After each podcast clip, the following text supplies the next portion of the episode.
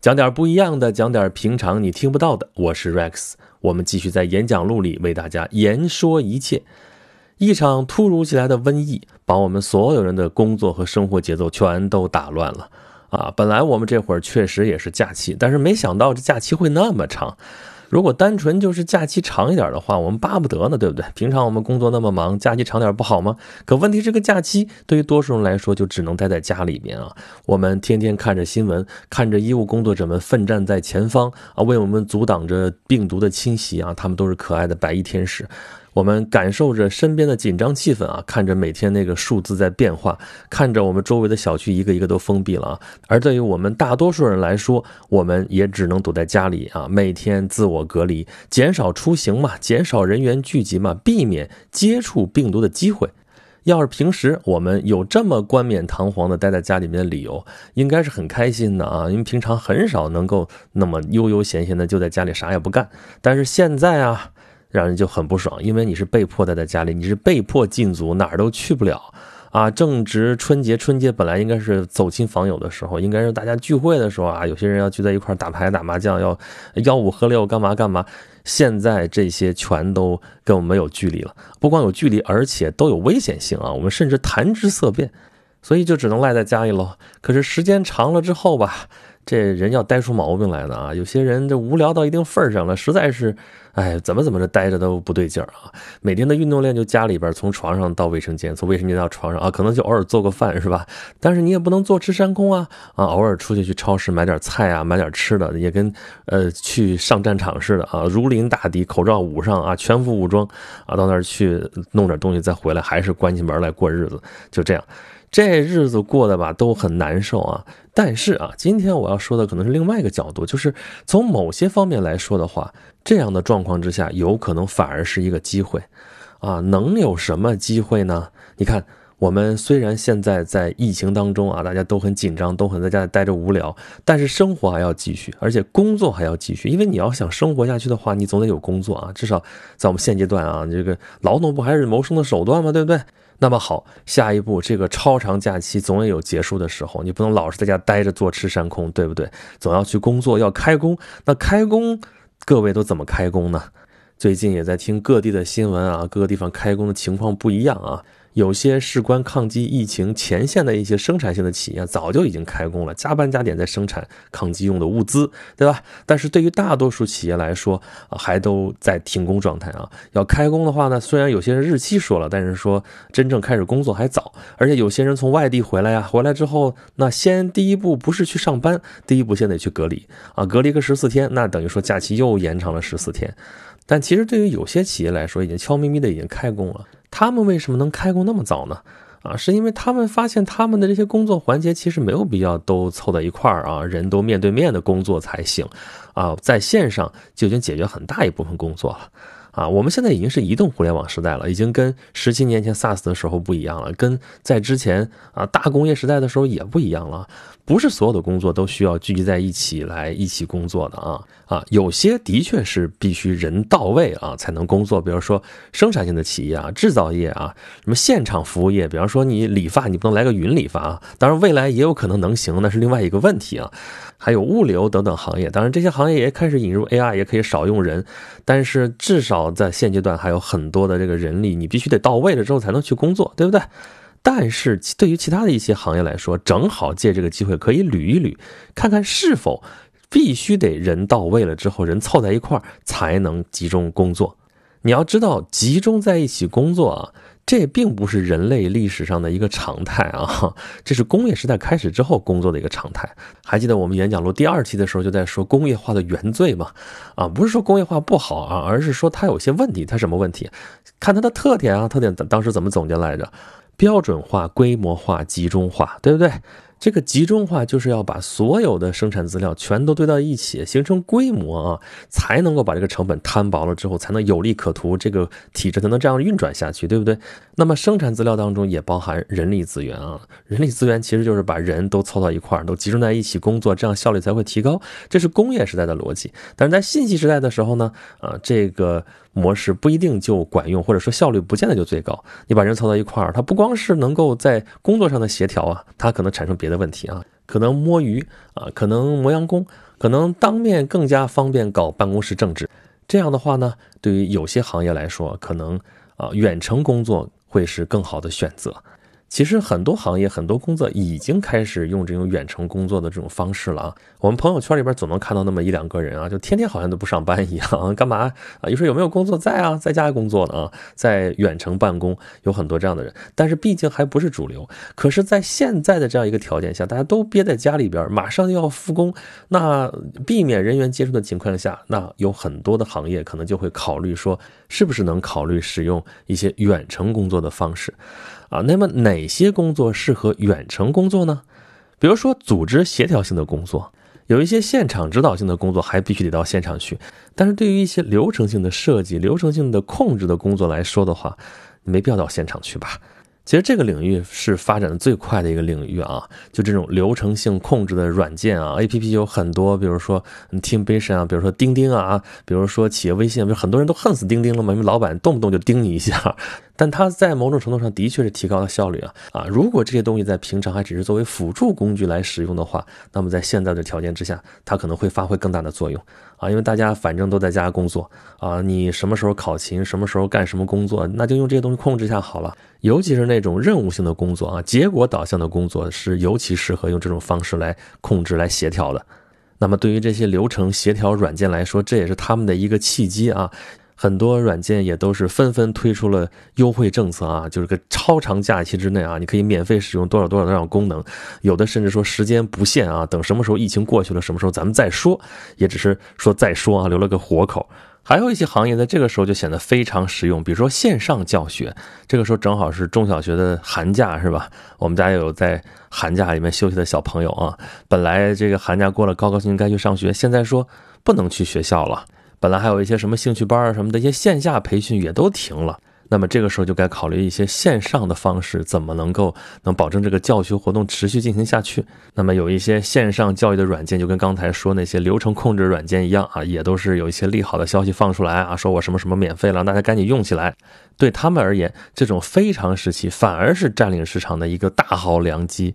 还有就是对这些年如火如荼的知识付费市场来说啊，也是一个很好的机会啊。这一两年其实知识付费有点往下趴趴啊，但是呢，有这么一个时机出来啊，大家反正是待在家里也没什么事儿干啊，那看点东西听点东西吧啊，不创作就工作，不工作就学习嘛。那学习知识付费这些年发展的渠道，音频的、视频的途径都是很好的方式。还有像我从事的这样的行业啊，自媒体行业啊，音频的、视频的、图文的。本来就是线上的业务哈，也不会受这个的影响，反而是你反正在家里也没什么别的事儿干，你就开始录呗。像我这不是开始更新节目了吗？啊，倒是音频视频行业啊，就是那些需要凑在一块儿拍的东西啊，比方说视频网站，他们倒是现在需求量很大，但是现在播的都是存货喽。你下一步这个影视行业冲击也很大，你不能凑那么多人在一块儿工作，不能开工啊，没法制作新的内容的话，这也是一个问题。但对于这个市场来说，的确是一个机会啊啊！还有就是那些本来我就是自己一个人可以工作的，比方说我就写书啊，我就沉心在书斋里边写作，这个时候更可以两耳不闻窗外事，一心只写自己的 书。还有什么行业啊？啊，IT 行业、互联网行业，这是近水楼台先得月啊！比方说一些开发的工作、一些设计的工作啊，就可以远程开发呀。啊，本来你人凑到一块儿，也就是便于讨论、便于协调，对不对啊？如果讨论啊、协调都可以在线上的话，那其实开发也可以在远程开发。啊，那说了那么多，远程呢有什么好处呢？啊，那远程先说，这不是为了远程而远程，但是远程其实啊解决了很多的问题，比如说至少在当下啊。它减少了人员聚集的问题啊，降低了病毒的传播风险。那么这只是一个权宜之计啊，临时有这么一个状况。那么从长期来看呢，啊，如果这个疫情过去了之后，这个远程是不是还有优势呢？其实有的啊。长期来看，你看远程工作啊，在家办公的话，如果很多人都采取这样的方式的话，就会有很多人减少了这个通勤的成本。啊，就减少了交通拥堵的概率，对不对？我们都知道，在大城市通勤是件很痛苦的事情啊。我听说过的通勤最长的时间是五个小时，就是他单程就需要五个小时。你想他还要回去呢，我的天，这一天就都在路上了啊。平均的这个时间啊，据说在北京是一个半小时，这也是每天很大的一个时间浪费啊。这还不光是这个长度的问题啊，还有一个这个体验也非常的糟糕啊。早晚高峰的地铁怎么硬挤进去的，对不对？如果某一站的人实在是特别多的话，可能还会限流，就是说你坐地铁都。都不一定能保证这个时间。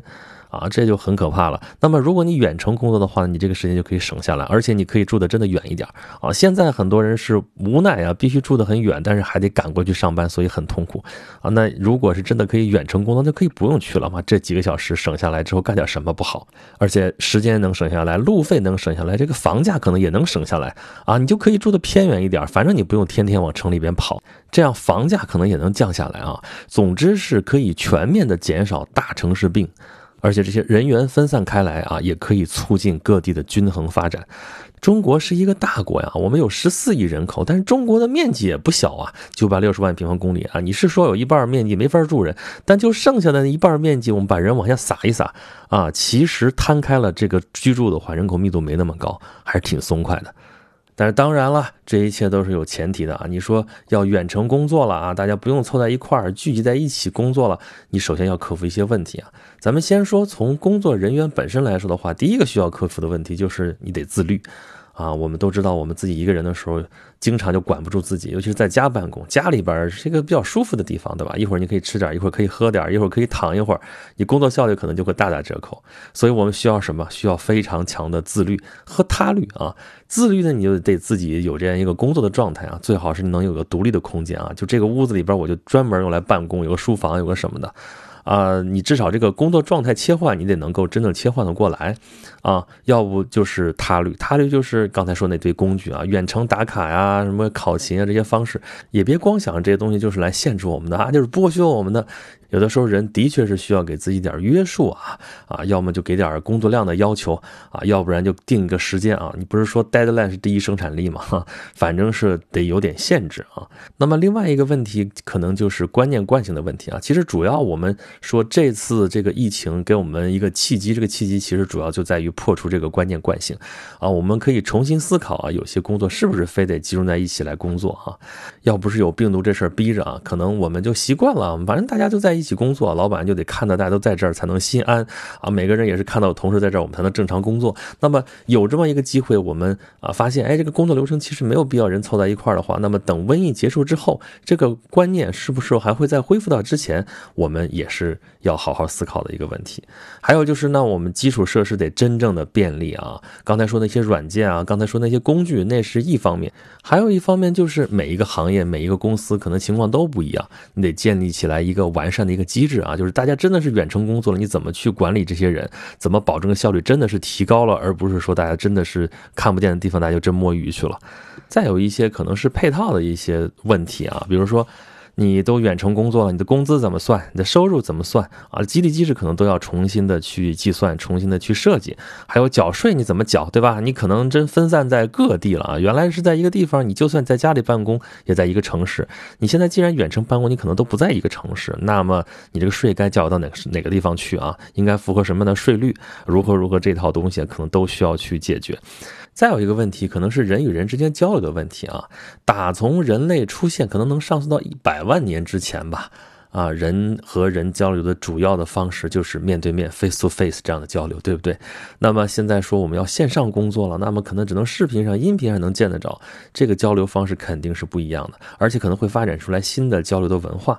啊，比如说可能又回归到原来那种小社群的那种状态啊，就是这个小社群呢，有可能是物理社区啊，就是你住的周边的这些人，但是更大的可能是发展出来新的啊线上的一些社区啊，会有独特的文化，这都是一些新的课题啊。还有一个可能是社会的问题，就是啊，你是可以远程工作了，你的家庭其他成员呢，他们能不能远程工作，这决定了你的生活状态、生活的环境，还有等等一系列的问题，对不对？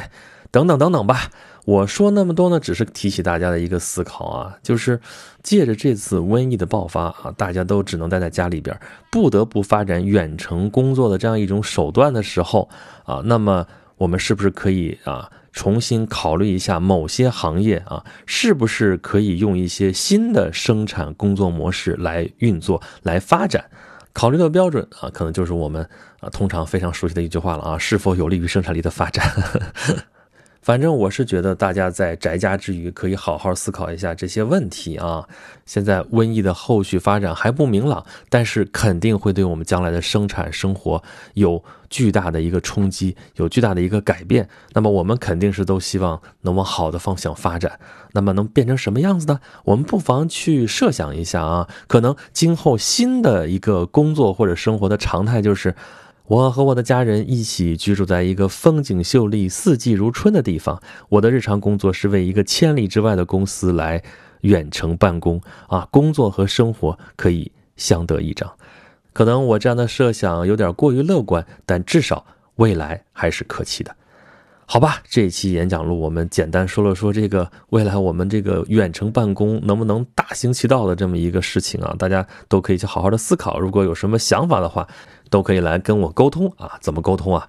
可以关注我的微信公众号，有两个啊，一个是演讲录，一个就叫轩辕十四工作室啊，那是个订阅号。大家反正最近宅家有时间，可以再好好听听演讲录之前的节目。而且我做这个节目已经五年了啊，中间有很多很多的专题节目啊。如果大家关注公众号演讲录的话啊，然后可以翻一翻前面的文章，有一个演讲录节目总表，大家可以对照一下，看看有哪些节目还没有听过啊。此时不听，更待何时？好吧，咱们这期节目就是这样，下期再见。